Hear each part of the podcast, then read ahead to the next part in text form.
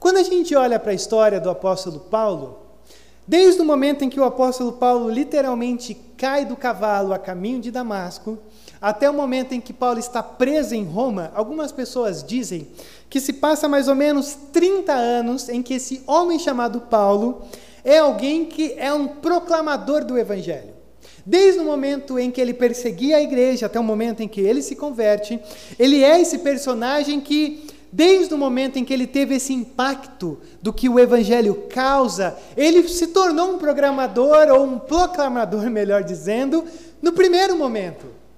E a gente tem registrado no livro de Atos pelo menos três viagens de Paulo aonde Paulo passa pela região da Galácia, o Paulo passa pela região da Ásia, da Macedônia, da Acaia, todos os lugares ao sul da Grécia, ao norte da Grécia, esses lugares que quando a gente olha a gente não identifica, mas quando a gente compara a gente percebe aonde Paulo está.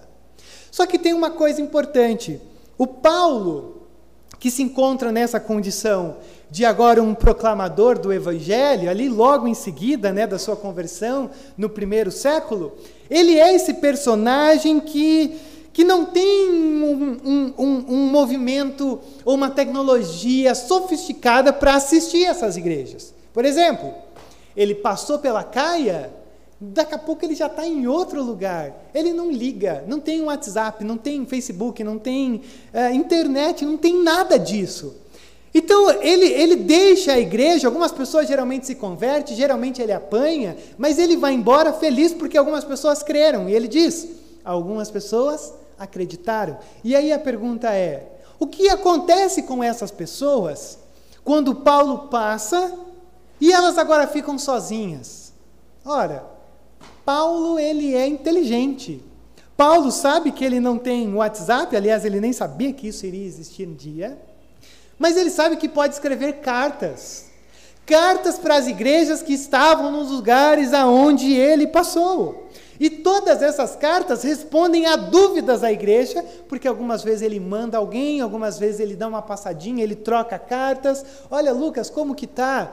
Timóteo, vai lá dar uma olhadinha para mim como as coisas estão. Então, a todo momento, esse homem Paulo, ele passa proclamando e ele começa a escrever cartas dizendo como vocês estão. A nossa carta de hoje é uma dessas cartas. Quando Paulo passa por Tessalônica e agora ele escreve uma carta que foi direcionada porque Paulo sabia do que havia acontecido, porque quando essa igreja se converte, acontece isso na segunda viagem de Paulo. Paulo passou por ali, teve uma oposição, mas houve algumas pessoas que se converteram quando Paulo estava pregando na sinagoga, no lugar dos judeus. E aí o texto vai dizer lá em Atos que alguns gregos também se converteram. E, e é fantástico, porque você tem um detalhe nessa conversão. Quando eles se convertem, a primeira coisa que é dito é: eles abandonam os ídolos. Por quê? Porque quando eles se encontram com um Deus verdadeiro, ídolos perdem o seu valor. Ídolos que têm boca, que têm olhos, que têm ouvidos, que têm pés, mas não, precisam ser carregados, não fazem mais sentido quando você se encontra com o Deus verdadeiro. E aí o Paulo ficou encorajado, dizendo: que coisa linda vocês se convencerem do poder do Evangelho e queimarem os ídolos, abandonarem os ídolos. Só que tem um problema. Como é que essa igreja está? Aí o Paulo, com o seu pupilo Timóteo, diz: Timóteo, vai lá dar uma olhadinha, veja como é que eles estão. O Timóteo vai. O Timóteo vai, o Timóteo volta, dizendo: Paulo, eles estão bem, e eles estão bem mesmo, porque eles continuam crendo, eles ainda continuam perseverando. E é isso, Paulo. E o Paulo faz o quê? Diz: então eu estou muito feliz. Então eu vou escrever uma carta. E essa é a nossa carta.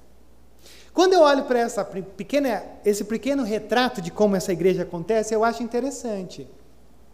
Porque quando Paulo prega, você consegue perceber que é difícil você se entusiasmar quando parece que a coisa não funciona. Porque assim que o evangelho foi proclamado e algumas pessoas acreditaram, sofreu uma perseguição dura que Paulo saiu fugido.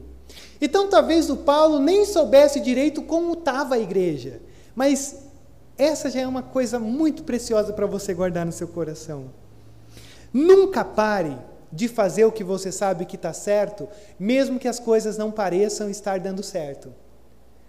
Porque quando você está fazendo o que é certo, é sobre isso que se trata a nossa vida com Deus. Não se trata muitas vezes de ver os frutos, porque o Paulo saiu fugido, mas agora ele ouve dizendo, eles estão bem. Aí o Paulo diz, eu dou graças a Deus. Só que a segunda coisa que eu quero que você perceba aqui, já nesse retrato dessa pregação e nessa igreja, é que mesmo o Paulo ouvindo que a igreja estava indo bem, o Paulo escreve uma carta dizendo, vão ainda melhor. Por quê? Porque a nossa tendência é sempre abaixar a régua do que a gente acha que é bem. E o Paulo diz: nunca se contentem com a espiritualidade que vocês têm usufruído. Nunca se contentem com a experiência com Deus que vocês têm. Paulo, mas é suficiente? É, mas nunca é o bastante. Sempre existe um pouquinho mais de Deus para você conhecer, se aprofundar e experimentar essa coisa gloriosa do que Deus é capaz de fazer na vida daqueles que saem do nível de mediocridade, dizendo: Senhor, eis-me aqui, porque eu quero experimentar tudo que o Senhor tem para a minha vida. E o que, que acontece? Deixa eu ler de novo com você. Essa semana eu me reencontrei com o poder da palavra de Deus. Muitas vezes a gente se sente um pouco frustrado quando parece que a pregação da palavra de Deus está fora de moda, mas agora os meus olhos voltaram para o poder dessa palavra e eu quero encorajar você a também a amar isso daqui a partir das pregações que eu vou fazer. Olha aí o verso primeiro, Paulo, Silvano e Timóteo, a igreja dos Tessalonicenses, em Deus Pai e no Senhor Jesus Cristo, a vocês graça e paz da parte de Deus e do nosso Senhor Jesus Cristo. Paulo sempre começa a carta de uma maneira que ele tem uma metodologia.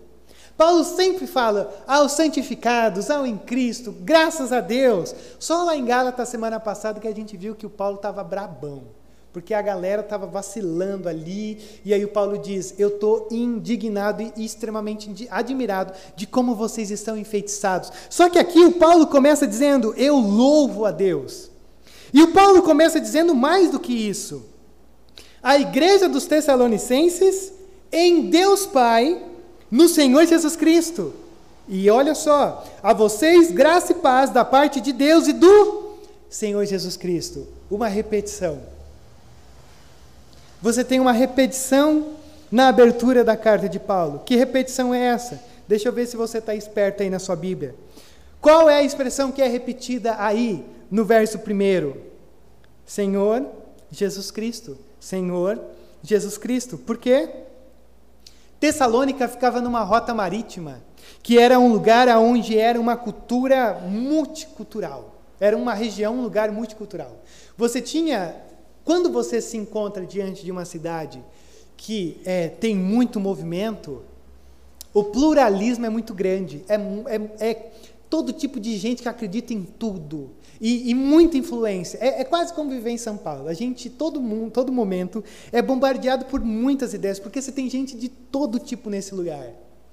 O Paulo sabe que pregou, as pessoas acreditaram, ele ouviu que eles estão bem.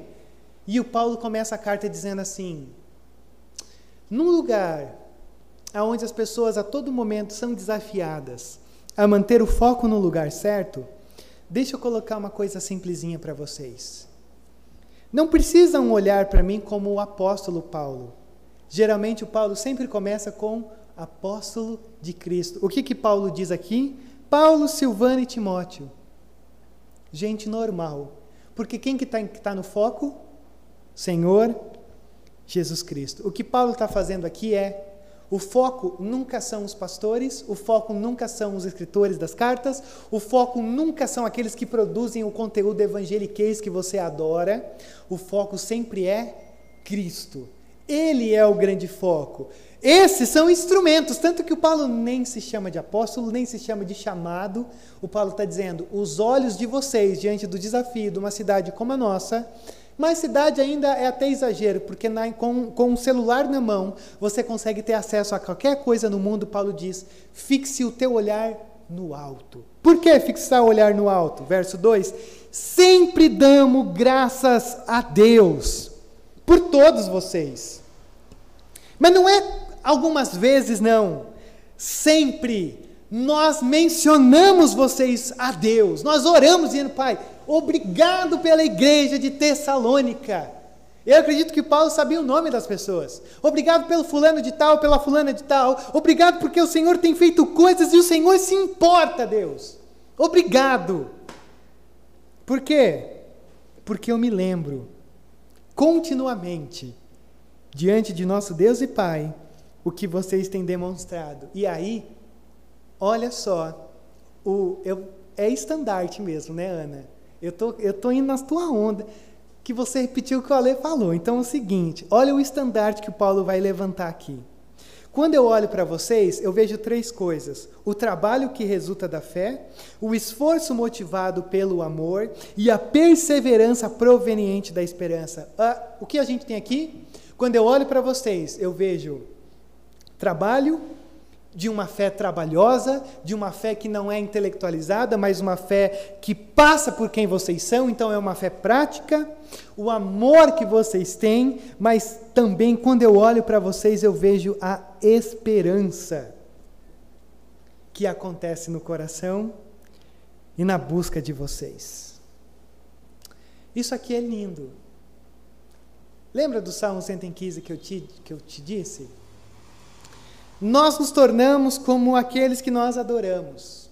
Aqueles que adoram os ídolos viram ídolos. Tem boca, mas não fala, tem pé, mas não se importa, tem ouvidos, mas não ouve, enxerga, mas não vê, ou vê, mas não enxerga. O Paulo está dizendo: quando a gente se converte, é simples. A gente crê, a gente ama, a gente tem esperança. É diferente quando o, o, que os ídolos fazem no teu coração. Os ídolos têm uma proposta boa, porque senão a gente não entraria na deles. Só que os ídolos te exploram. Os ídolos te colocam num, na condição de ser nulos.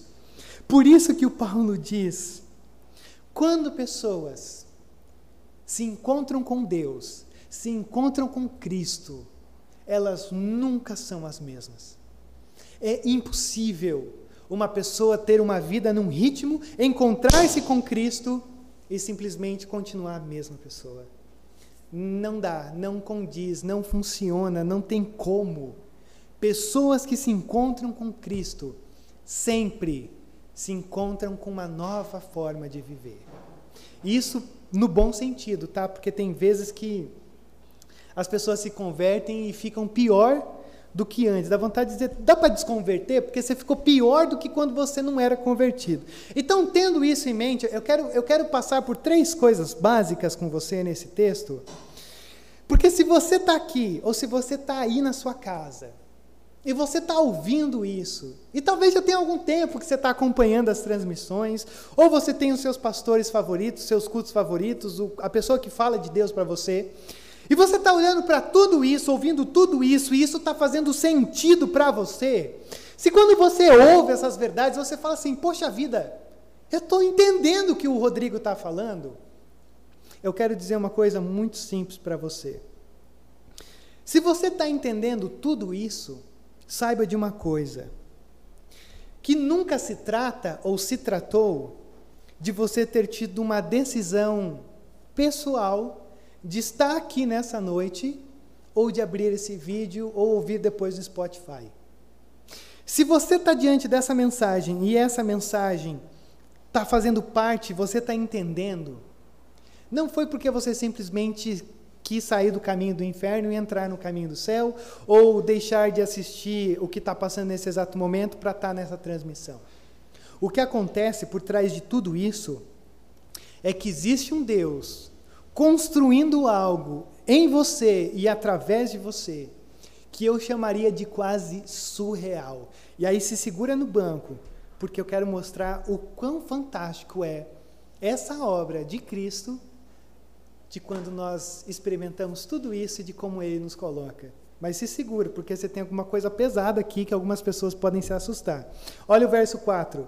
Sabemos, irmãos, amados de Deus, que ele os escolheu. Porque o nosso evangelho não chegou a vocês somente em palavra, mas também em poder, e poder no Espírito Santo, em plena convicção. E é por isso que eu olho para vocês e eu percebo que vocês são um povo chamado e eleito de Deus. É que vocês são bem inocentes. Quando a gente olha para um texto como esse, o Paulo deu uma palavrinha muito forte. O Paulo olha para a gente e diz: Sabemos, irmãos, amados de Deus, que Ele os escolheu. E aí, se você é uma pessoa que gosta de procurar saber um pouco mais sobre a palavra, de como funciona toda essa dinâmica, talvez você já se encontrou com essa palavra, a palavra eleitos de Deus. Você é um escolhido de Deus. E aí, se você está nesse momento ouvindo esse sermão, aí você vai falar assim: agora a coisa ficou boa, porque o Rodrigo vai entrar numa discussão teológica que dura a vida inteira. As pessoas são eleitas, Rodrigo. Assim, mas como as pessoas são eleitas? Deus escolhe as pessoas, não fui eu que escolhi ele.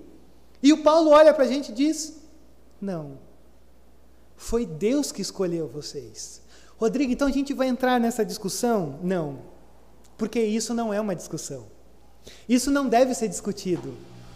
O que, que isso tem que trazer no seu coração, no meu coração, encher a nossa mente? É esperança, é encorajamento, de saber que nós estamos diante de um Deus que nos escolheu antes da fundação do mundo. Porque não é que Deus está no céu, aí Deus ficou olhando assim, 1 de outubro de 1987, ele falou assim: Rapaz, que bebezinho esquisito que saiu da barriga da Lia. Eu vou escolher ele para ser o meu filho. Não, não, não se trata disso.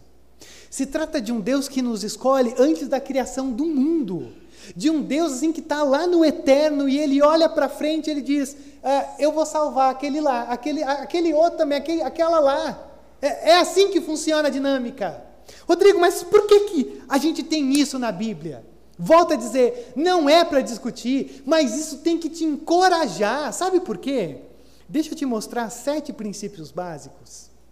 Eu não vou ler os textos, mas para você entender o porquê que isso é tão importante para mim, para você, de ser resgatado em pleno 2022. Primeiro que essa eleição ela acontece na eternidade. O Paulo fala lá no comecinho de Efésios. Ela aconteceu lá, quando não existia nada. Foi lá que nós somos eleitos, lá que nós somos escolhidos. Mas também essa eleição ela é um ato soberano e incondicional de Deus. Não é que Deus olhou para frente e falou assim: eu acho que o Rodrigo vai acreditar, então eu vou escolher ele. Não, é Deus na sua soberania de falar assim: eu escolhi e eu chamei. É, é Ele quem faz. Mas também essa escolha ela é imutável. Rodrigo, o que, que isso significa? Ela não muda. Quando Deus escolhe alguém, a gente canta uma canção assim. Ele mesmo faz. E se ele escolhe, é eficaz. Vai até o fim.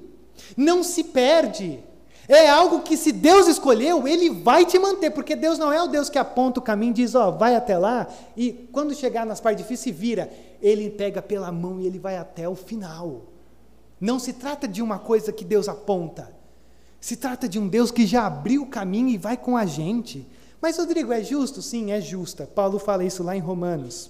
Qual que é o alvo principal da eleição? É a glória de Deus. Fomos chamados para essa glória de Deus.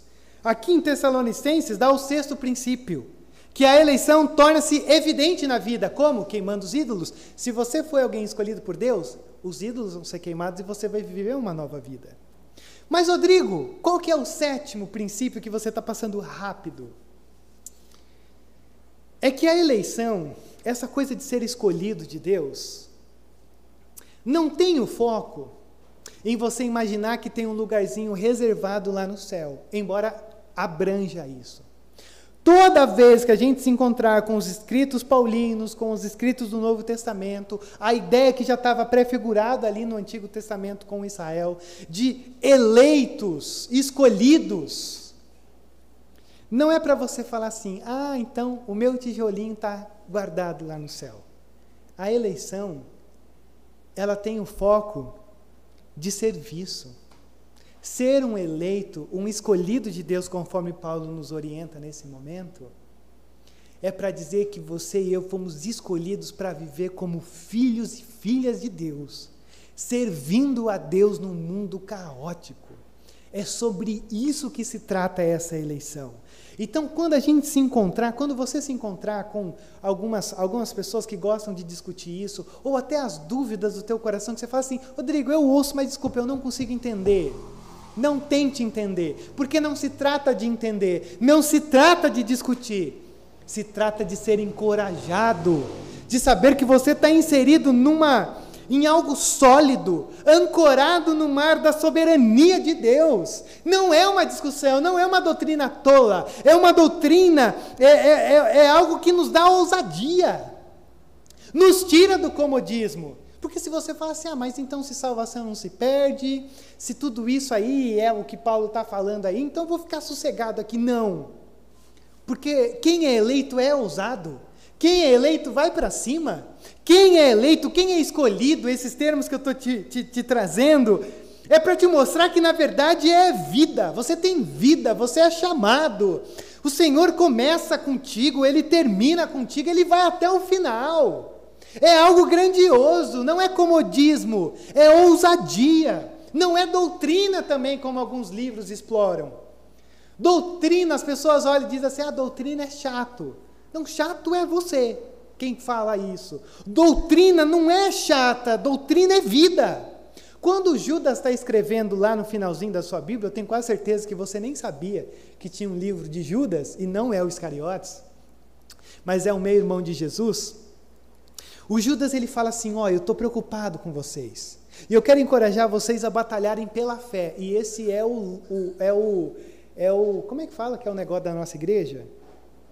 É o coisa da nossa igreja, batalhar pela fé. É o é um modo, é um modo da igreja, batalhar pela fé. Aí o pessoal lia isso e dizia assim: batalhar pela igreja é o quê? Vamos pegar então, vamos discutir, vamos ser apologéticos de defender, sabe? Vamos, vamos assim, vamos defender a doutrina, até porque o Judas diz, vamos batalhar pela fé, e o Judas gasta um tempão falando dos falsos profetas, dos falsos pastores, dos falsos cristianismos. Só que o grande problema não é que batalhar pela fé é você ser uma pessoa chata, que gosta de ficar discutindo teologia, ou ficar. É, eu ouvi esses dias um termo, ficar. É, é, ficar chutando cachorro cansado. Eu ouvi esse termo e achei fantástico. Tem gente que gosta de ficar chutando cachorro cansado. Gente que só gosta de ficar discutindo e, e só discute para lá e para cá. É, que bobagem, que perda de tempo. Porque o Judas, depois de dizer batalhem pela fé, apontar os falsos profetas, o Judas vai dizer: então, por exemplo, agora, tenha misericórdia. Tenha compaixão no teu coração. Seja uma pessoa fundamentada. Seja uma pessoa que ama. Isso é batalhar pela fé. Por quê? Porque não, não se trata de doutrina ser algo para ser discutido, mas para ser experimentado. E quando a gente olha para essa doutrina, isso nos apresenta uma espécie de um. É como se você e eu fôssemos blindados para a gente poder ser extremamente ousados diante de Deus. Porque quando você sabe que o, o Senhor está com você do começo até o fim, o que, que te impede de fazer o que você tem que fazer? É você mesmo. Não é porque Deus uma hora vai olhar para você e dizer, ixi, ó, vai sozinho aí. Não. Porque aquele que começou a boa obra, ele vai completá-la. Então, se você está aqui nessa noite, se você está aí no online, se você está em um outro momento ouvindo isso daqui, e isso aqui tudo faz sentido para você, se encoraje, porque não se trata só de você que começou a gostar. Se trata de uma obra gigantesca que você está envolvido. A segunda coisa que eu quero compartilhar com vocês é que se tudo isso está fazendo sentido para vocês, saiba que a conversão não é um sentimento escondido no escaninho da alma mas no chão da realidade. Rodrigo, o que você quer dizer com isso? A gente às vezes fala, eu sou convertido. Mas assim, me fale sobre a sua conversão. E a pessoa parece que escondeu assim, ó, num pequeno espaço da alma, que você não vê. Você, eu estou tentando ser meticuloso assim para enxergar. Não, mas eu não estou enxergando. Não, mas lá no fundo eu acredito. Olha, não me interessa no que você acredita. Porque pessoas que se converteram, pessoas que tiveram um encontro com Deus, elas vão viver diferente. E é aí que acontece o verso 4. a segunda parte, ou melhor, do verso 5, quando Paulo diz assim: Porque o nosso evangelho, ele não chegou a vocês somente em palavra, não foi letra, mas no que? Em poder. E poder em quem? No Espírito Santo e em plena convicção.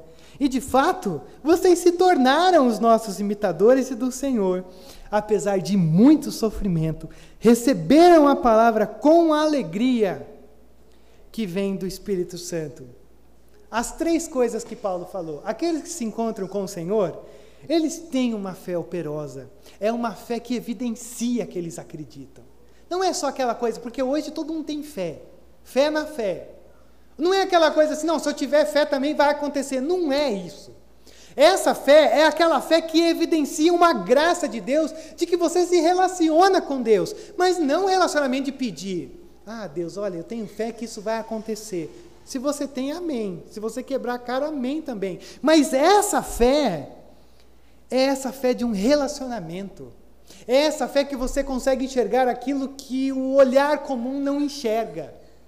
E esse amor é um amor envolvente. Não é essa coisa assim, ah, eu gosto. Não, é um amor que, que você não se suporta. Ele, ele emana de você. É um amor que, que é evidenciado. E essa esperança é uma esperança firme. É uma esperança que a todo momento é como se fosse um chão debaixo dos teus pés. Quando você se encontra diante das circunstâncias mais adversas, a esperança de saber que o Senhor está contigo é o que faz com que você não caia que você não pise falso. É sobre isso conversão. Rodrigo, mas será que eu sou uma pessoa convertida? Vamos ver. Como é que está a tua fé? Como é que está o teu amor? Como é que está a tua esperança? Porque o Paulo olha para essa igreja e barra pessoas, porque eu não estou falando de um prédio. Paulo não está falando de um prédio, está falando de pessoas. O Paulo diz: Olha, não se preocupe, porque quando eu olho para a vida de vocês, é claro que vocês tiveram um encontro com Cristo. Percebe como faz sentido a gente resgatar essas verdades? Resgatar essas verdades de que, Senhor, as pessoas precisam olhar para nós e perceber isso. Porque se elas olham para nós e elas não percebem isso, eu começo a ficar com medo. Por que, que muitas vezes não acontece isso? Porque, embora existe todo esse lance de Deus escolher, de Deus salvar, de Deus converter, olha só como isso não tira a nossa responsabilidade de como a gente se coloca diante da proclamação da palavra. O que Paulo vai dizer aí? Quando o evangelho chegou para vocês, quando eu preguei para vocês, anota isso. Se você tem uma caneta, começa a anotar, não perca de vista essas coisas. O Paulo diz: a palavra a proclamação chegou em palavra. Eu proclamei para vocês as boas notícias. E essas boas notícias chegaram no poder do Espírito Santo. Ou seja, não foi só um discurso, foi uma palavra que foi, foi é, é, é, mergulhada no Espírito Santo. Só que também tem outra coisa que o Paulo diz: que ela foi evidenciada e experimentada com plena convicção. Ou seja, as pessoas estavam diante da palavra, mas elas estavam assim: Deus, eu preciso que o Senhor me alimente, eu preciso que o Senhor me alimente, me alimente da tua palavra, eu preciso ser alimentada, eu acredito que essa é a tua palavra. As pessoas estavam completamente conectadas com a voz do apóstolo Paulo. Ora, pedi para vocês se concentrarem em mim, numa sociedade onde. Ah, não conseguir mais prestar atenção, chama-se déficit de atenção, é um problema. E que geralmente todos nós temos. Mas e a convicção? E essa realidade de que quando a gente se encontra nesse momento, a gente está se encontrando com um poder que é abalável na nossa vida? Você acredita? Quantos de vocês, ao chegar aqui, ou quando ao chegar ao longo dessa tua caminhada, chega para estar num culto e você orou e você buscou e você falou assim: Senhor, eu preciso tanto de uma palavra hoje. Senhor, eu, eu, o meu coração precisa tanto estar preparado para esse momento. E talvez seja a causa de que muitos de nós se perderam e entram e saem extremamente vazios. Não é porque o culto não foi legal, a liturgia não foi legal, porque o sermão não foi legal, porque as coisas não andaram muito bem. Talvez o grande ingrediente para você virar essa chavinha é: você ainda acredita em tudo isso que é proclamado aqui? Você tem convicção de que você está ouvindo? Pela minha interpretação, que não é inspirada, mas é baseada na palavra, de que essa é a palavra de Deus para a sua vida. Porque quando você tem essa convicção, é impossível que você saia daqui da mesma maneira que entrou. Então, quando a gente se encontra diante de todas essas verdades, não dá para você dizer que fé é uma coisinha que está lá guardadinha no teu coração, como se fosse apenas uma gaveta do teu armário. Não, a fé ela destrói o armário, reconstrói tudo de novo, porque Deus não está é, preso a um mero lugarzinho na tua vida. Deus ele conduz tudo que você é. Mas em último lugar, eu quero que você veja aqui comigo que se você está diante dessa mensagem, está fazendo sentido para você, saiba que ela não termina em você, mas precisa ir além de você. Não é uma coisa assim, ah, eu gostei tanto, vou guardar no meu coração. Sim, mas esse é só o primeiro passo. O segundo passo é as pessoas começarão a notar que alguma coisa diferente aconteceu. Olha o verso 7, acompanha aí comigo. E assim, tornaram-se modelo para todos os crentes que estão na Macedônia e na Acaia. Quem tornou-se modelo?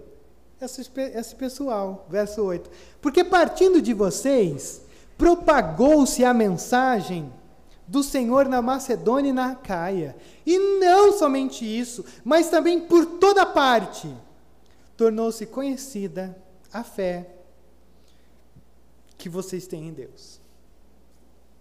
Essa igreja estava testemunhando em praticamente toda a região que eles estavam. Porque quando Paulo diz Macedônia e Acaia, é, não é assim, uma cidadezinha de 3 mil habitantes, um lugarzinho, um vilarejo de 50 pessoas. O Paulo está dizendo a evidência, a, o poder que o Espírito Santo causou, o impacto da vida de vocês foi tão grande que assim todo mundo só está falando de vocês. E falando o quê? que vocês se converteram. Aliás, pelo que você é conhecido? Pelo que você é conhecido? Sabe que como igreja a gente se conhece.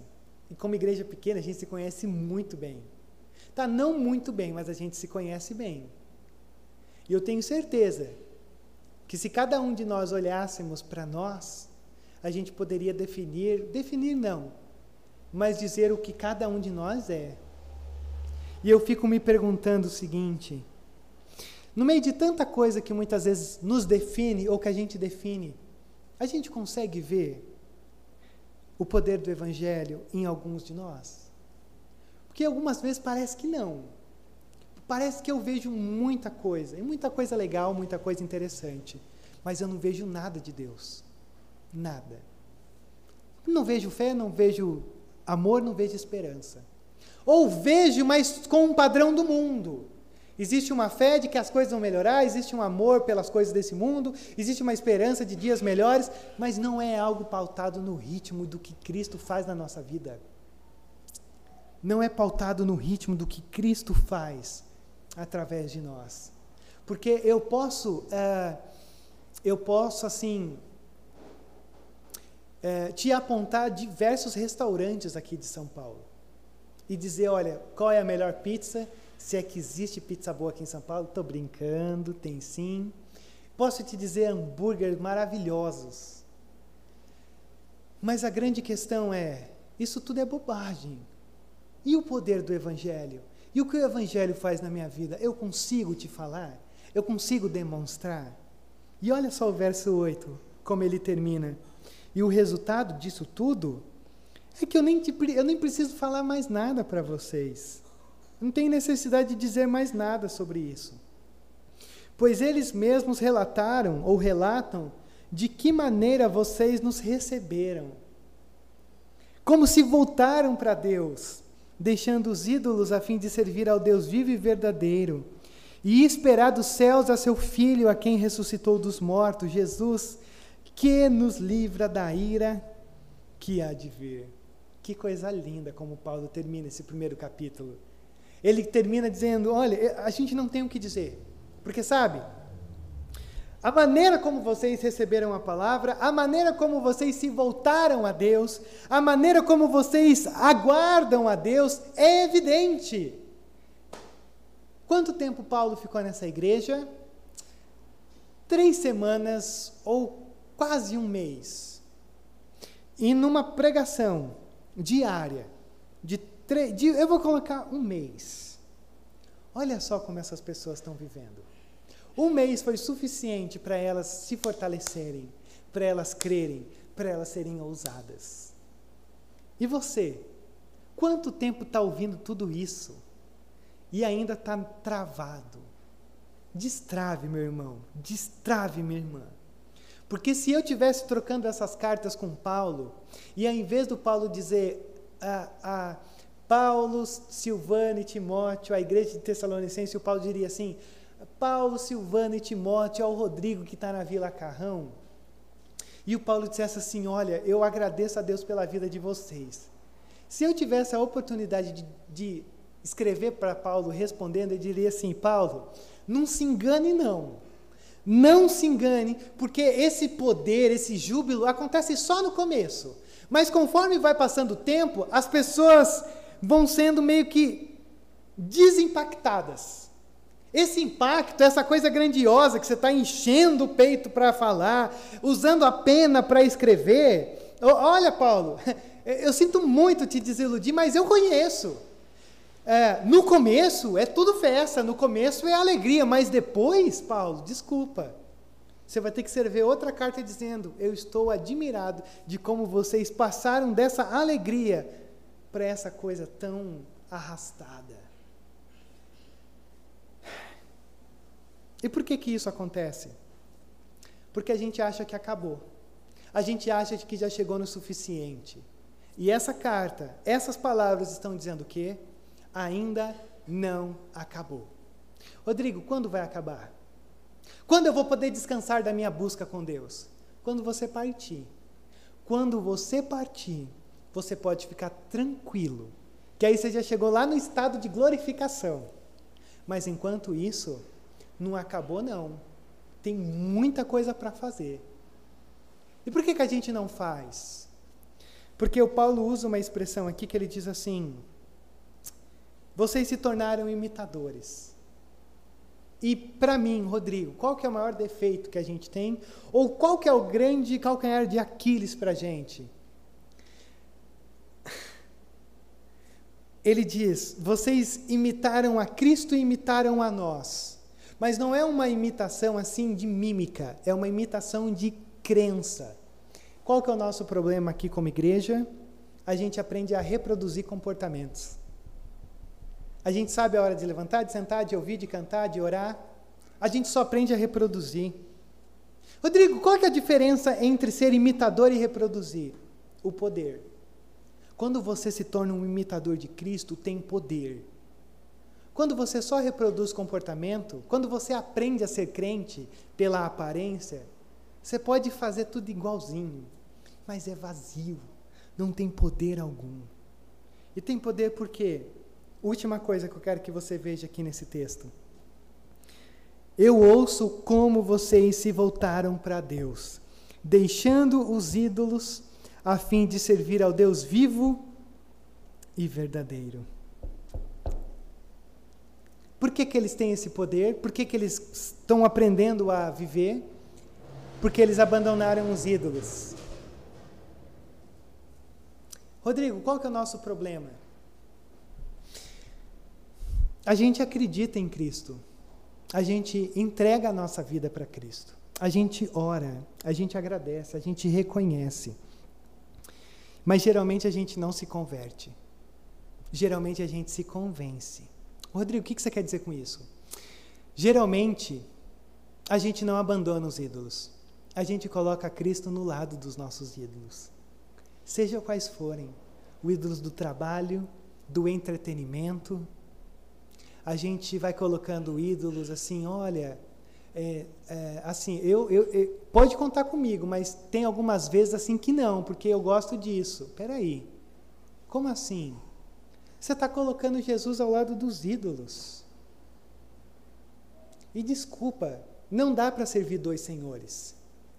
Não dá para você servir a Deus e a Mamon. Não dá para você servir a Deus e a tudo aquilo que o mundo proporciona para você. Não dá. E uma hora a máscara cai. Porque muitos vão chegar assim, mas Senhor, Senhor, olha, fiz tanta coisa. Desculpa, mas quem é você? É, é, eu não posso ser só mais um no teu panteão grego de idolatrias de ídolos. Eu sou único. Eu sou suficiente. Por quê? Porque adoradores de ídolos que se calam, adoradores de ídolos que enxergam, mas não veem, adoradores de ídolos que ouvem, mas não estão escutando. Então percebe como o texto começa e termina com o eterno? O texto começa dizendo: Olha, o Senhor, a, a obra que vocês estão envolvidas foi feita lá no começo. E como Paulo termina, vocês estão olhando para o futuro, para o eterno, aguardando esse momento. E aí, a partir desse momento, Paulo vai escrever toda essa carta com uma, um foco no quê?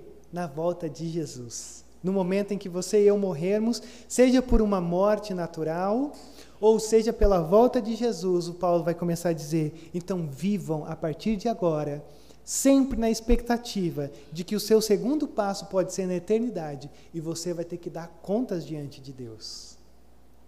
E aí então o que, que o Paulo nos diz? Veja quão grande obra Cristo fez na tua vida. Reconheça, se converta, abandone os ídolos e volte a fazer a coisa.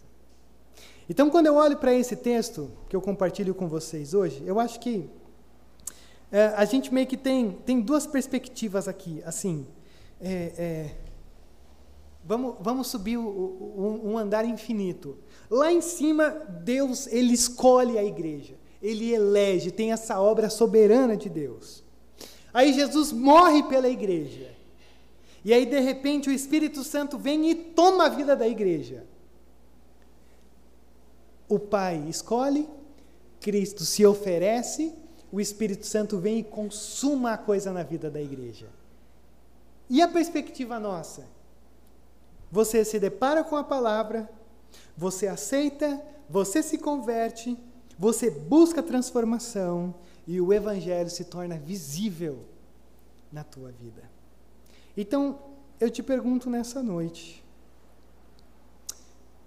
aonde você está?